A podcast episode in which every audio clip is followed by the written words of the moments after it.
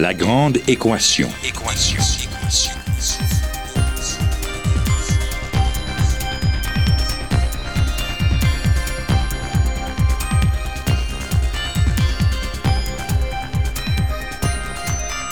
Ici Normand Mousseau. Bienvenue à La Grande Équation. Cette semaine, la violence est-elle en déclin?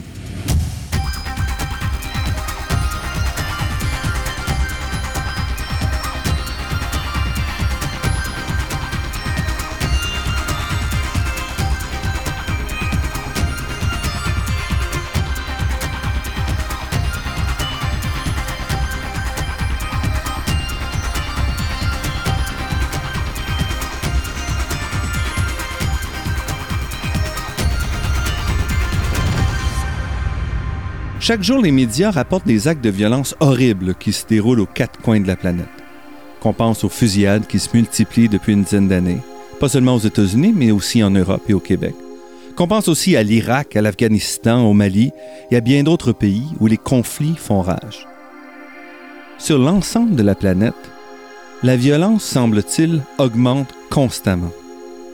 Les temps tranquilles des années passées semblent bien terminés. Mais est-ce vrai? Est-ce que les sociétés d'aujourd'hui sont vraiment plus violentes que celles d'hier?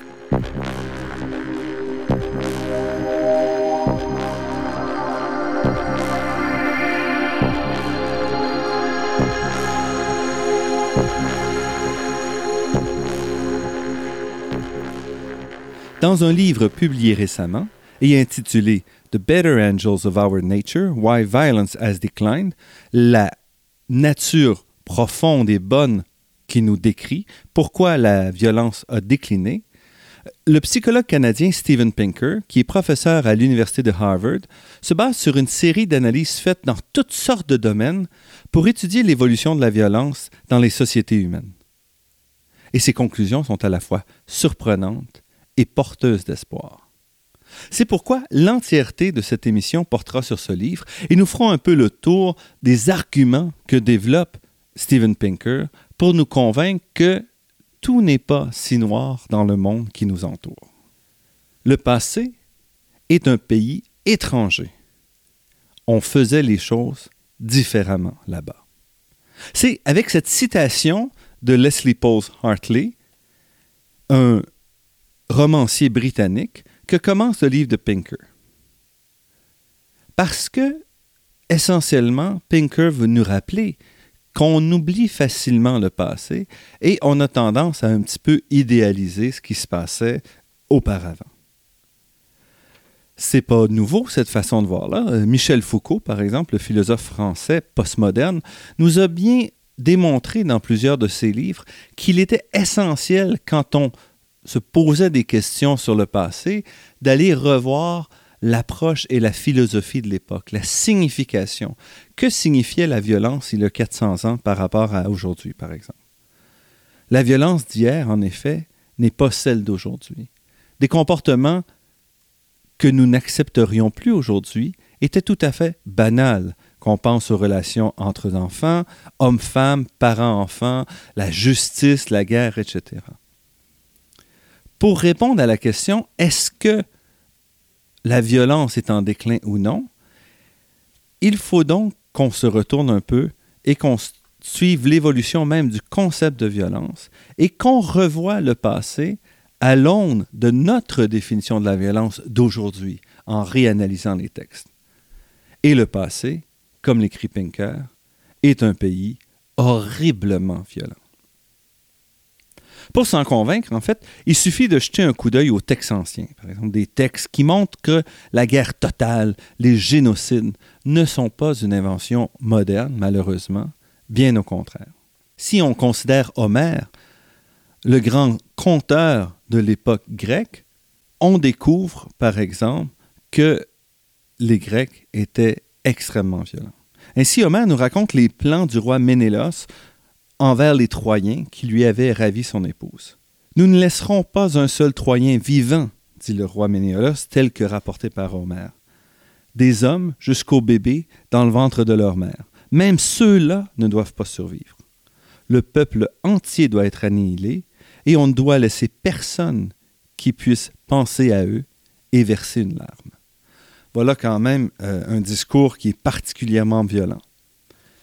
Les massacres, à ce moment-là, dans le passé, se passent à grande échelle, même sans armes de destruction massive. Les hommes sont tués, on paye les troupeaux d'élevage, la nourriture, on détruit les récoltes, on enlève et on viole les femmes. Ce ne sont pas seulement les Grecs qui font ça. On retrouve le même type de violence dans la Bible. Noé, c'est le premier génocide où Dieu essentiellement décide de noyer l'entièreté ou presque de la race humaine. De même pour Sodome, où Dieu détruit par le feu tous les hommes, femmes et enfants de cette ville pour cause de sexe déviant. Et ça ne s'arrête pas là, parce que Dieu instruit les Israélites à l'art de la guerre. Et ceux-ci ont carte blanche pour traiter leurs adversaires de la même manière que les Grecs, meurtre et viol compris. La violence n'est pas réservée à l'Antiquité. On retrouve le même type de comportement à travers l'histoire et la planète. Qu'on pense par exemple à la formation des grands empires, celui d'Alexandre, mais aussi celui de Genghis Khan et de Timur Lang, qu'on pense aussi aux nombreuses guerres qui ont mené à l'unification de la Chine et à celles qui l'ont animée depuis 2000 ans. Malheureusement, devrait-on dire, les Grecs et les Israélites ne se sont pas distingués en termes de violence. La violence était une chose quotidienne dans le passé de notre planète et de nos civilisations.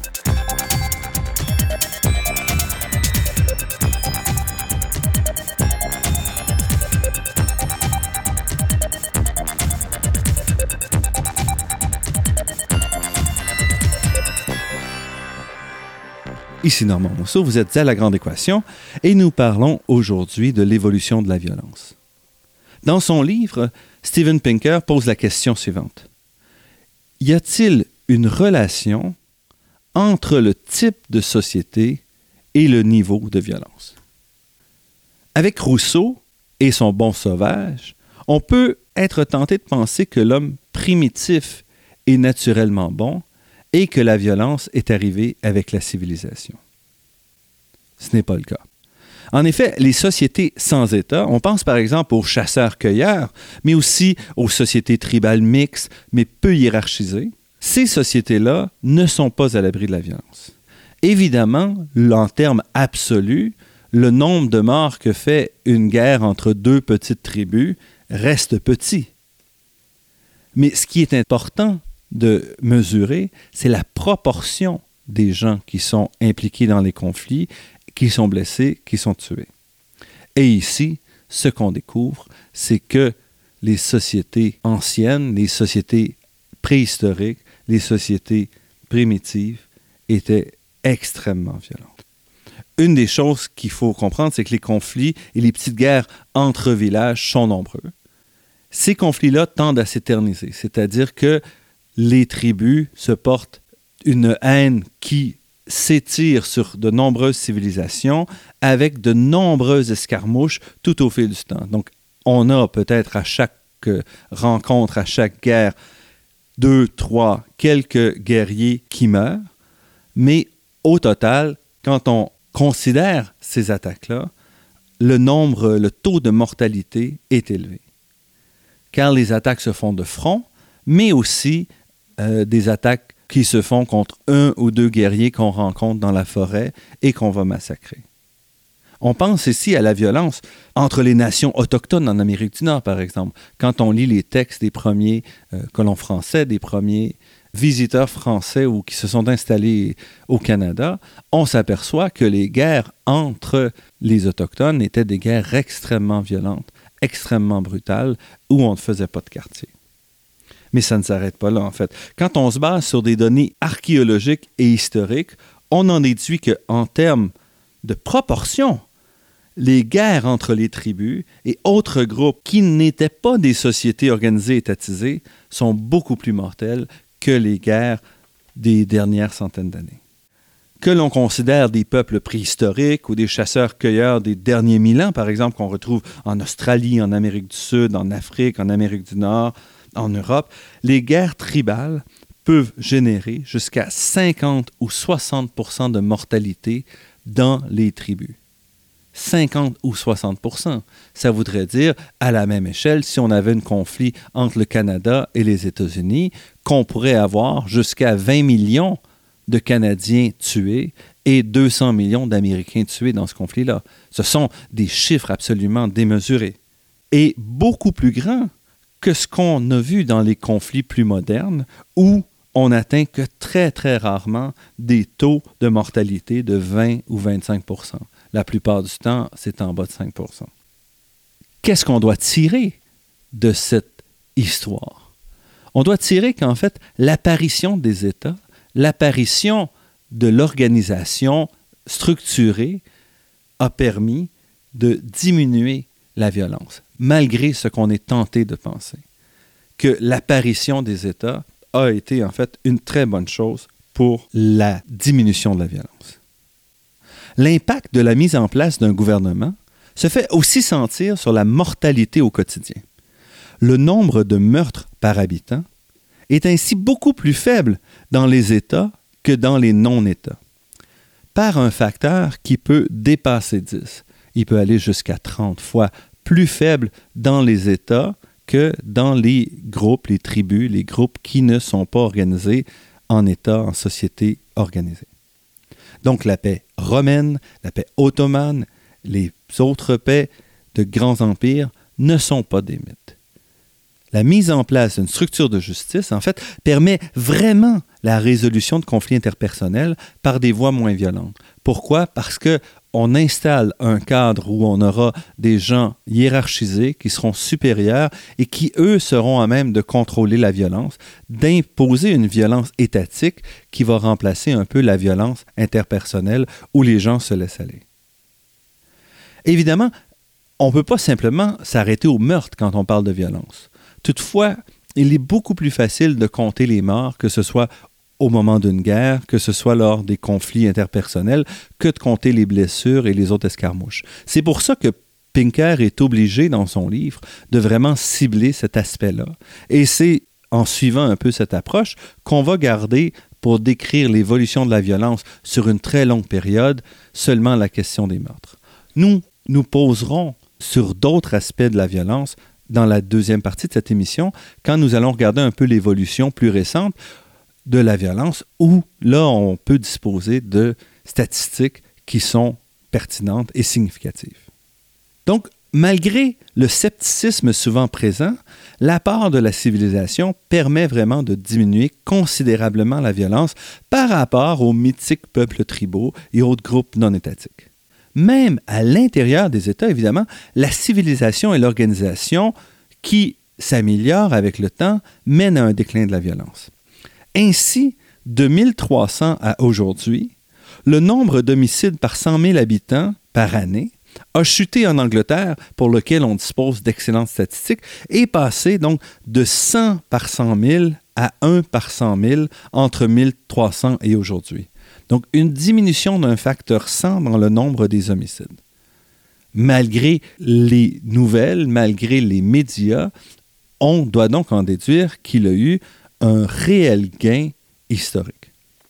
Ce gain-là n'a pas toujours été aussi rapide pour tous les pays.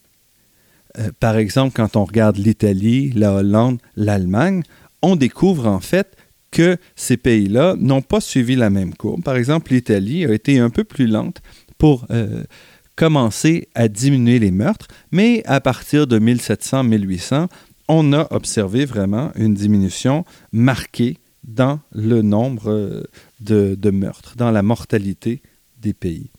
Même chose en Scandinavie, où la diminution s'est faite aussi à partir de 1700 et une chute assez brutale associée avec vraiment la mise en place d'une société beaucoup plus organisée que ce qu'on avait auparavant. Donc pourquoi? Pourquoi est-ce qu'on observe cette diminution de la violence? Essentiellement parce que avec la civilisation, avec les États, avec les règles, avec une justice, les gens apprennent à contrôler leurs réactions. Donc, plutôt que d'agir sans réfléchir et à ce moment-là d'être très violent par rapport à toute contradiction, qu'on doit subir, à ce moment-là, on est obligé d'apprendre à se contrôler. Et ce contrôle-là est très facilement observable à partir de la Renaissance. On observe vraiment que les gens en public se comportent de manière beaucoup plus contrôlée, on développe les bonnes manières, le concept de savoir-vivre, et tout ça fait que on doit ramener vers soi, ramener à l'intérieur nos émotions les plus frustres afin de présenter, si on veut, une façade civilisée.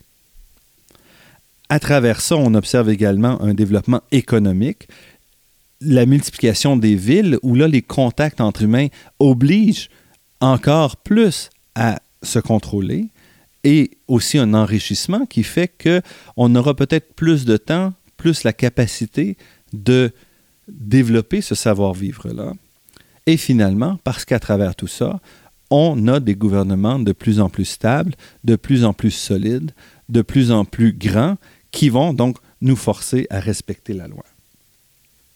C'est un mouvement qu'on observe dans toutes les classes sociales et pas seulement parmi les plus riches. Ce mouvement a été commencé en Europe, se poursuit à travers le monde et à partir du 20e siècle surtout touche euh, beaucoup plus largement la planète. Il n'est pas égal partout, évidemment, mais il semble quand même montrer une tendance bien définie à la diminution de la violence. Évidemment, tout n'est pas égal, même dans les pays civilisés. Le taux d'homicide aux États-Unis, par exemple, est dix fois plus élevé qu'en Angleterre encore aujourd'hui, mais la tendance est sans équivoque.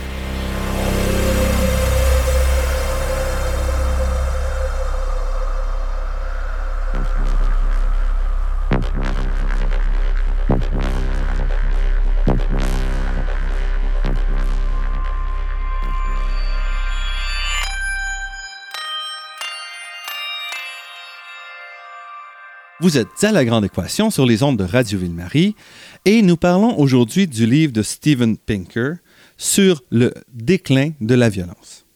On a vu que dans l'histoire, il y a eu un déclin assez marqué de la violence avec l'organisation des gouvernements. Pourtant, quand on se pose la question, est-ce que le 20e siècle, celui que nous venons de quitter, est vraiment moins violent que dans le passé? On a vraiment l'impression, vraiment la tentation de dire non on a eu deux grandes guerres, la Première Guerre mondiale, la Deuxième Guerre mondiale, on a eu de nombreux autres conflits. Est-ce que on a vraiment assisté à une diminution de la violence? En fait, après la Deuxième Guerre mondiale, on a observé certainement une diminution de la violence importante associée à une guerre froide combattue par procuration. Depuis les années 50, en fait, beaucoup de penseurs se sont rangés derrière deux scénarios.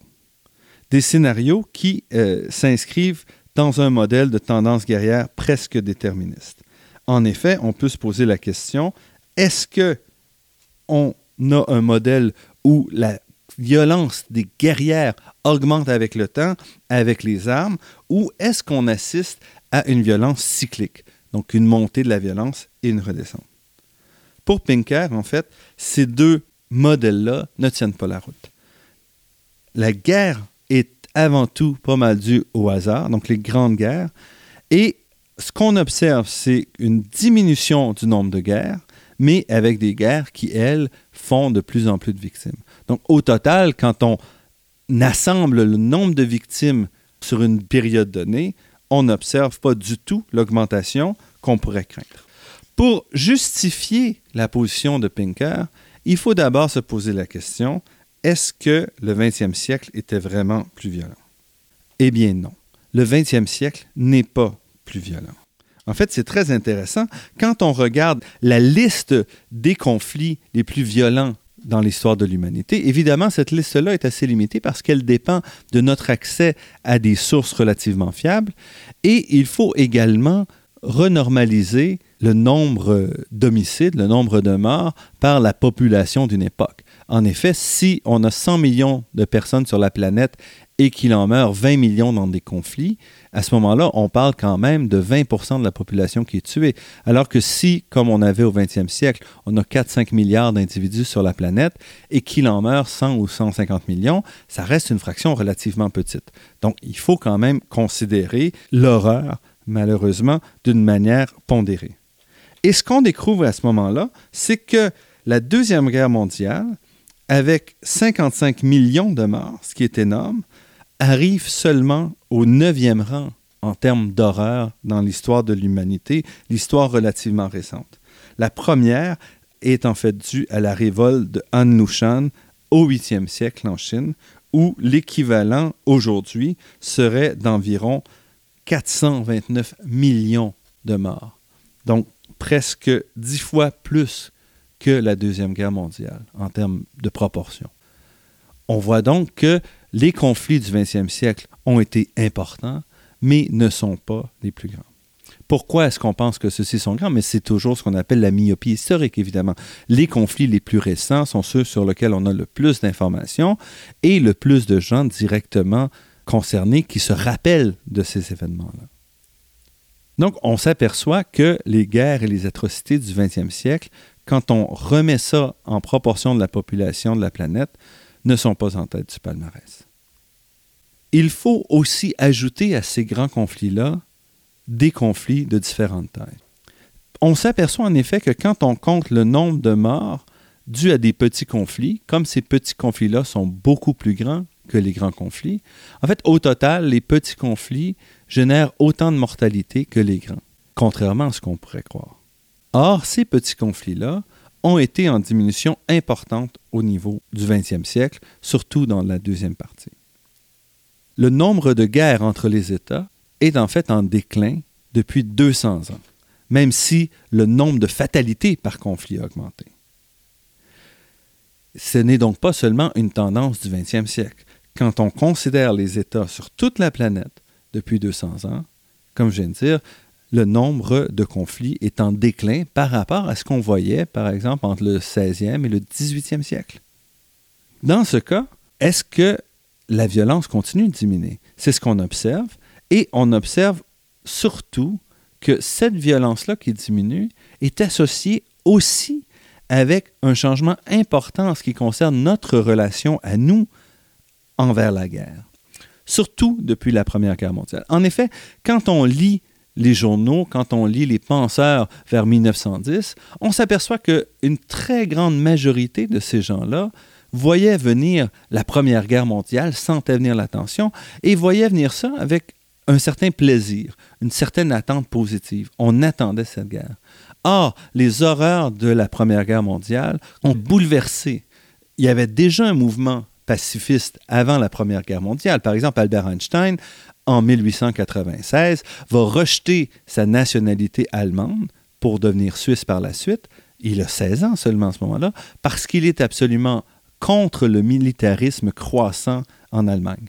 Donc on sent à partir de la fin du 19e siècle un petit mouvement contre la guerre et ce mouvement-là va vraiment éclater après la Première Guerre mondiale avec, par exemple, la création de la Société des Nations où là, les pays, les États disent il faut qu'on mette en place une structure qui va diminuer les guerres. Et c'est un tournant historique, un tournant qu'on n'avait pas vu dans l'histoire de l'humanité.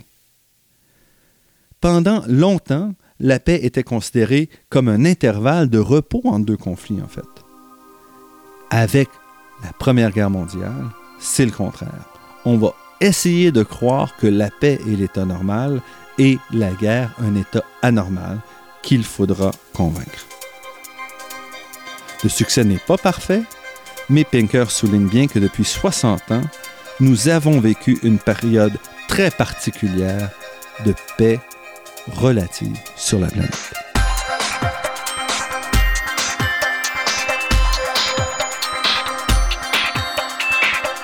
Restez à l'écoute, notre discussion sur l'évolution de la violence se poursuit après cette pause.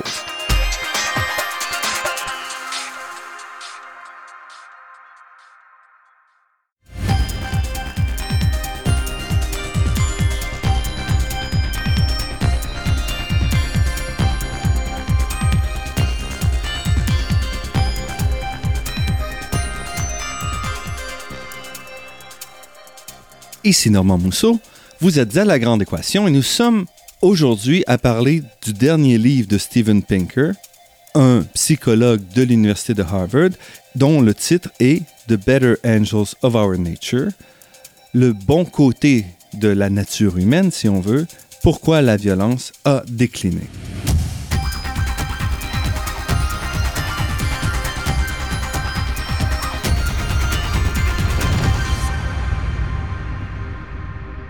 Jusqu'à présent, nous nous sommes concentrés sur les guerres et les meurtres. Or, comme le souligne Pinker, la violence est beaucoup plus large en fait.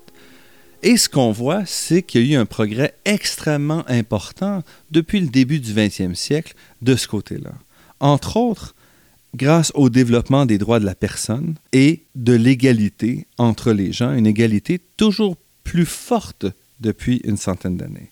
On parle par exemple de l'apparition des droits de la femme, l'apparition des droits des communautés religieuses, civiles, des droits des gens de différentes orientations sexuelles, euh, du droit des enfants. Donc ces droits-là, ils sont littéralement apparus. Ils n'étaient pas du tout sur la carte, ils n'étaient pas des objets de débat, de discussion, avant grosso modo le début du 20e siècle.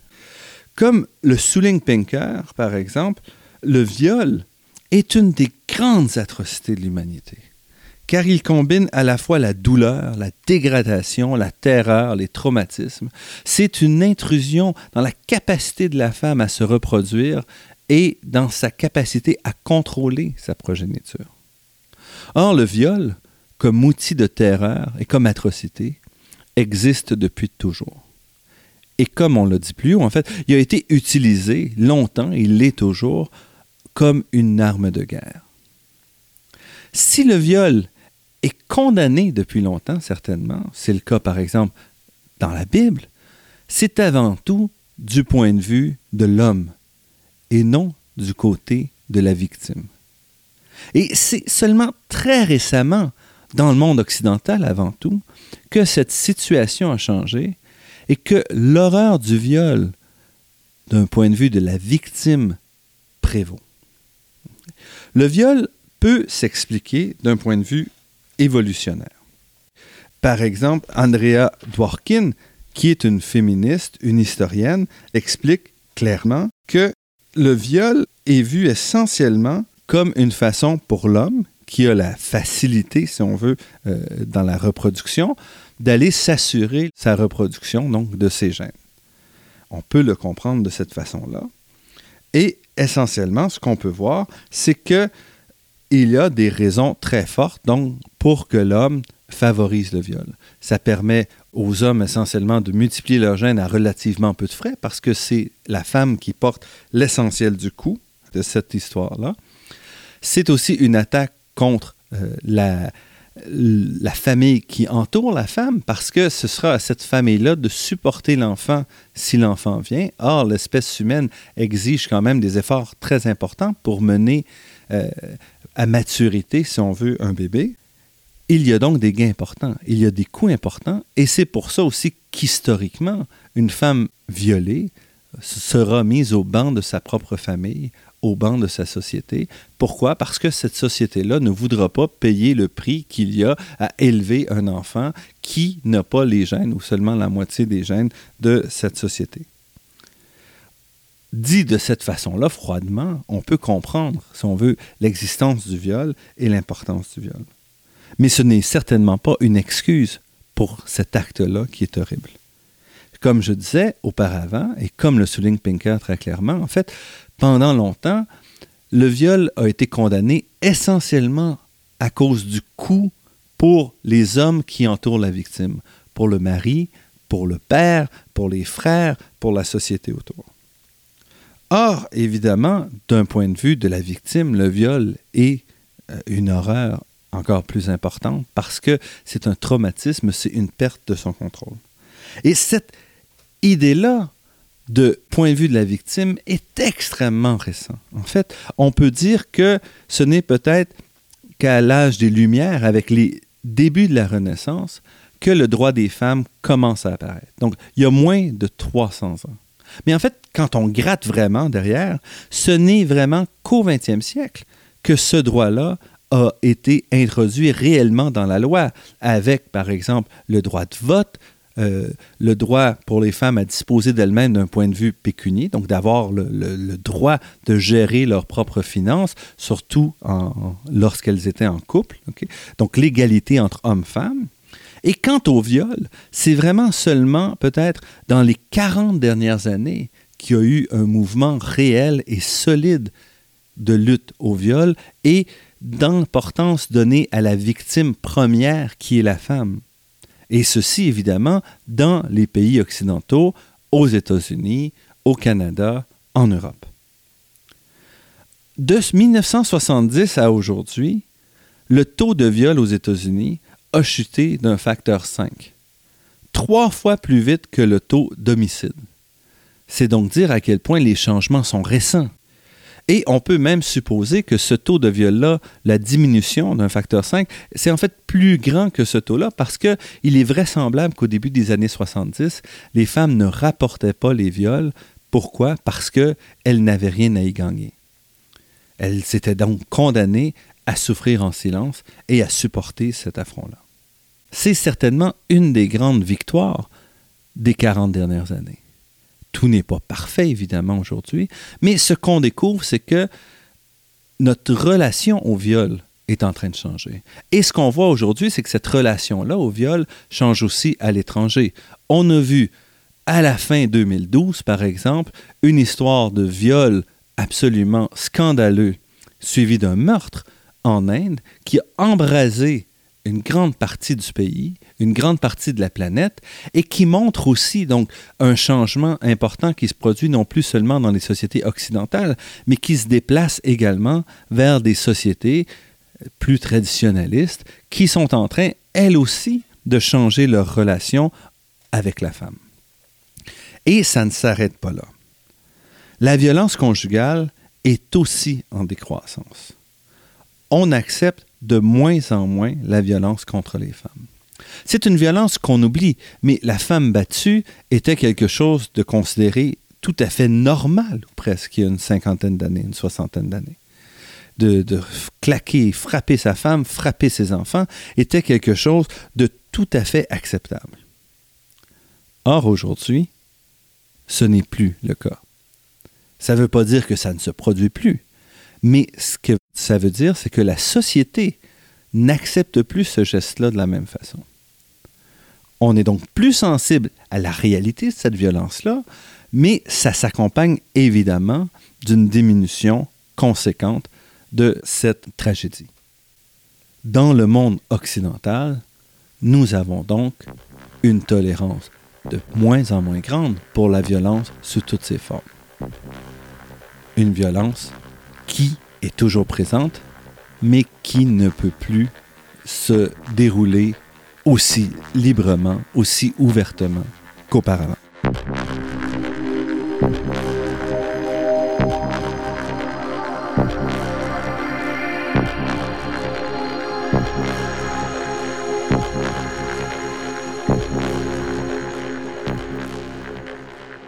Ici Normand Mousseau.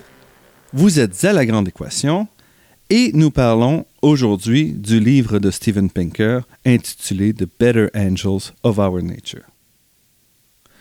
Au-delà de la violence faite aux femmes, comme on vient d'en parler, il y a tout un autre développement des droits de la personne, des droits civils, des droits des religions, qui s'est développé durant le XXe siècle.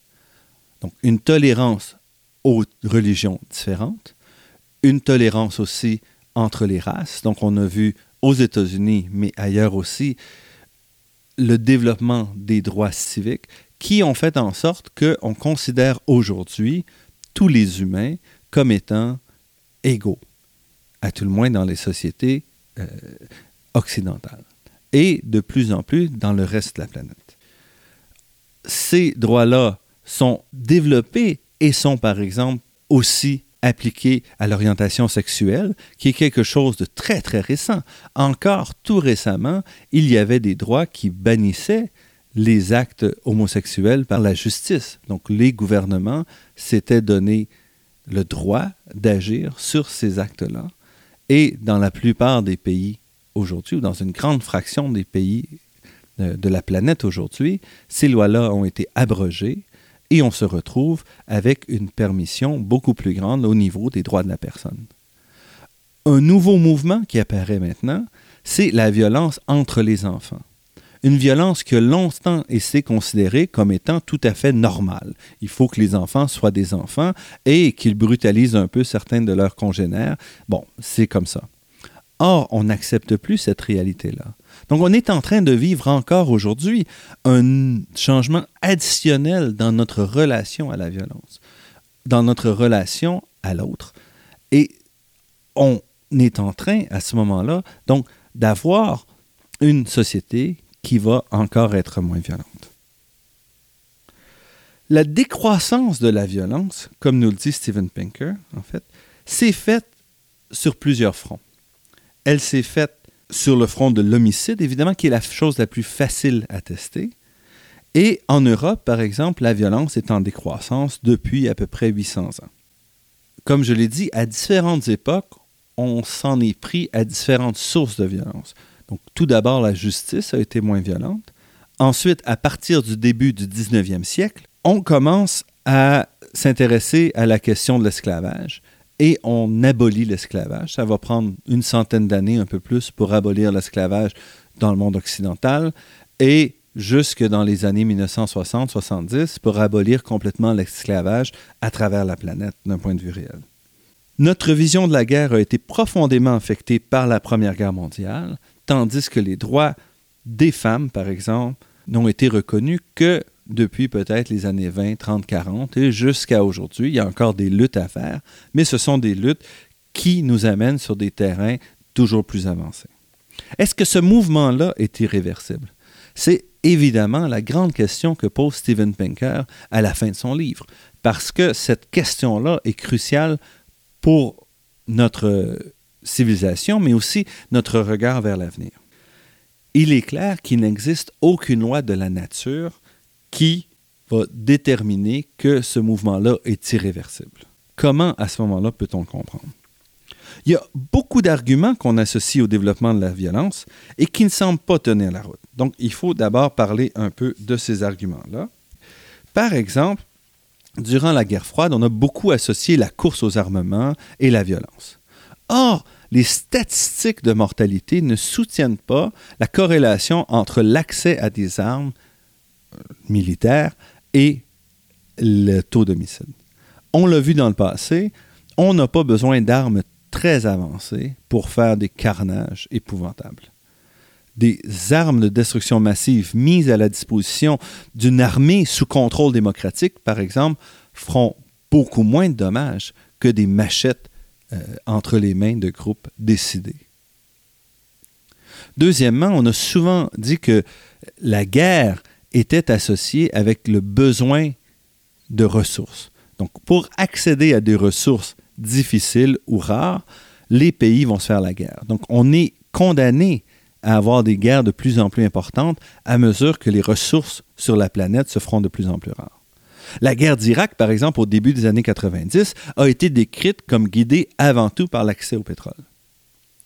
En fait, bien qu'on puisse souvent relier une guerre à un désir de contrôler les ressources, la relation de cause à effet est beaucoup moins facile à obtenir et à établir. Car les cas où en fait on a besoin de ressources et on ne fait pas la guerre sont en fait beaucoup plus communs que les cas où on fait la guerre.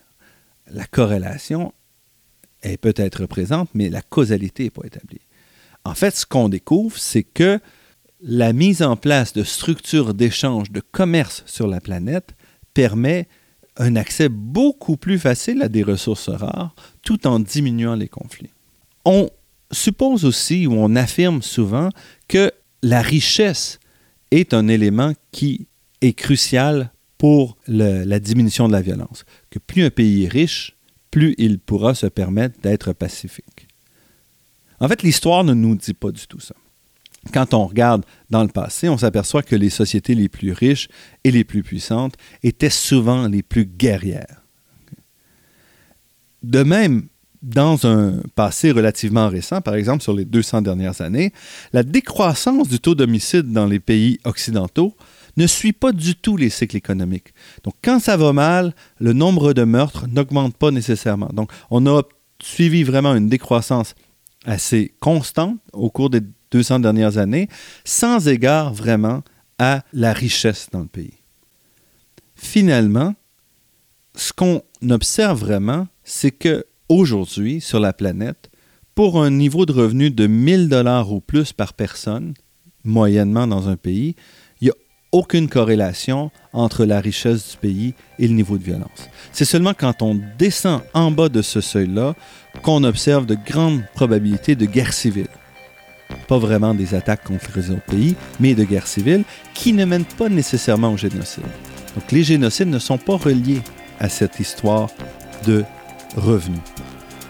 Voilà qui nous change un peu de ce à quoi on pourrait s'attendre.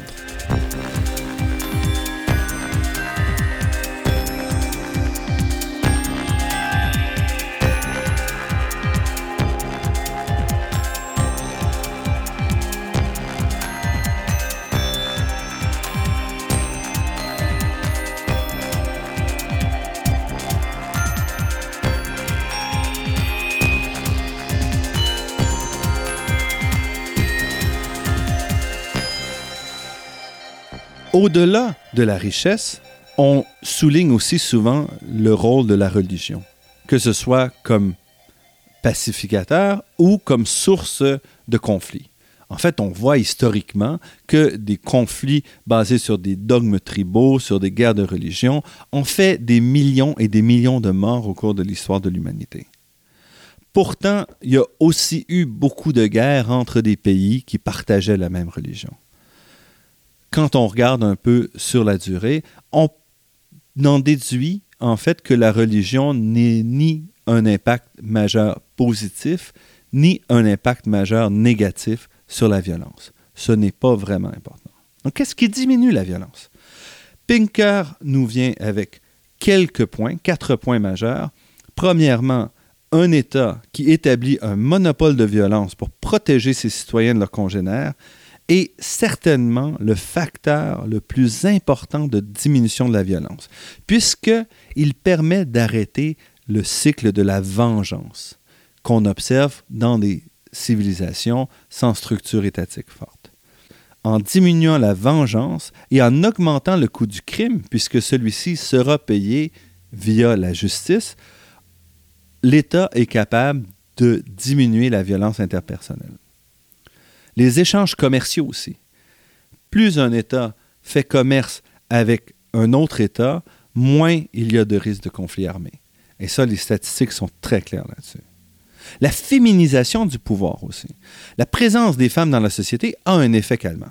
Des groupes d'hommes isolés où il n'y a aucune femme sont en effet généralement beaucoup plus violents que lorsqu'il y a des femmes dans la société. Par contre, la diminution de violence avec l'accès des femmes au pouvoir est plus difficile à établir, à tout le moins en termes de causalité entre présence des femmes et violence. Ce qu'on observe quand même, c'est que les pays où il y a le plus de droits des femmes sont moins violents, mais est-ce que c'est une causalité ou est-ce que ces deux facteurs-là s'appuient en même temps? On ne peut pas répondre présentement. Pinker nous dit aussi que le rôle de la raison est un facteur de diminution de la violence. Plus on s'appuie sur la raison pour décider des politiques, par exemple, décider euh, de la structure d'une société, plus la violence recule. la raison par rapport au cœur nous permet donc de diminuer la violence. Et moi, je rajouterais aussi, au-delà de ce que Spinker dit, les gains technologiques et médicaux. À mesure qu'on est en meilleure santé, on arrive à valoriser la vie de manière beaucoup plus grande. Et ça aussi, ça nous permet de réagir plus fortement à la violence qu'on voit autour de nous. La vie acquiert un prix, une valeur beaucoup plus grande que dans le passé. Et à ce moment-là, on est beaucoup moins prêt à la laisser passer. Doit-on être optimiste ou pessimiste pour l'avenir? Selon moi, on doit être optimiste. Évidemment, ce que je viens de décrire ici ne s'applique pas partout. Entre autres, ce qu'on voit, c'est que les pays islamiques, entre autres, sur la planète, sont ceux qui ont, en moyenne, les pires situations en termes de violence, violence envers les femmes, violence envers les criminels, violence envers dans la société elle-même. Donc ce sont des sociétés qui sont encore très violentes et qui doivent encore faire le passage à la société moderne.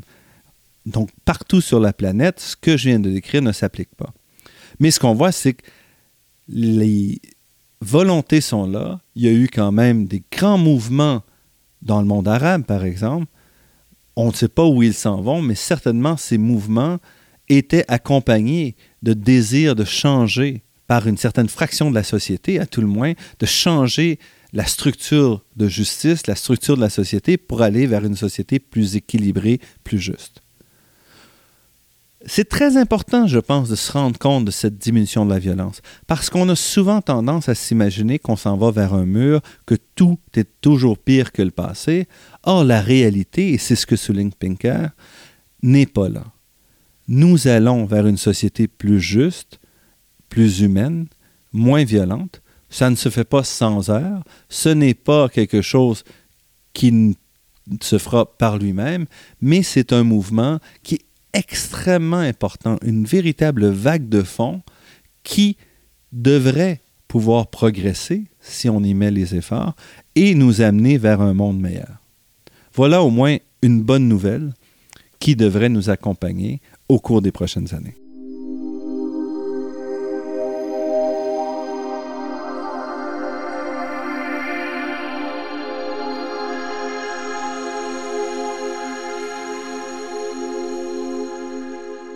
Le livre de Pinker, pour ceux qui veulent avoir l'histoire au complet, donc s'appelle The Better Angels of Our Nature, Why Violence Has Declined, qui sera certainement traduit en français sous peu. Alors je vous invite, pour ceux qui veulent se taper une brique euh, de, de près de 1000 pages, à vous procurer ce livre pour plus de détails. Quoi qu'il en soit, je pense que la science nous montre bien, quand on va dans les détails, que la tendance est là, et malgré les craintes, malgré les médias, malgré les unes qui se multiplient, où on présente la violence comme étant en augmentation, le monde s'en va vers une société meilleure.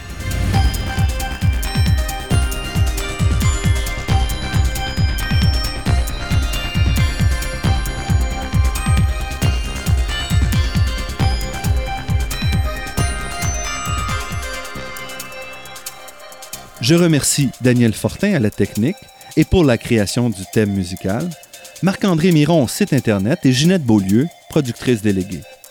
Je remercie également Athéna Énergie, fournisseur de gaz naturel et commanditaire officiel de la Grande Équation, pour son soutien à la promotion des sciences auprès du grand public. Je remercie aussi le Fonds de recherche du Québec et la Fondation familiale Trottier pour leur contribution à la production de cette émission, ainsi que la Fondation des chaires de recherche du Canada et l'Université de Montréal. Vous pourrez réentendre cette émission en vous rendant sur le site Internet de La Grande Équation. L'émission est également disponible sur la page Université de Montréal de iTunes U. Ici Normand Mousseau. Au nom de toute l'équipe, je vous dis à la semaine prochaine. D'ici là, restez à l'écoute de Radio Ville-Marie pour découvrir votre monde sous toutes ses facettes.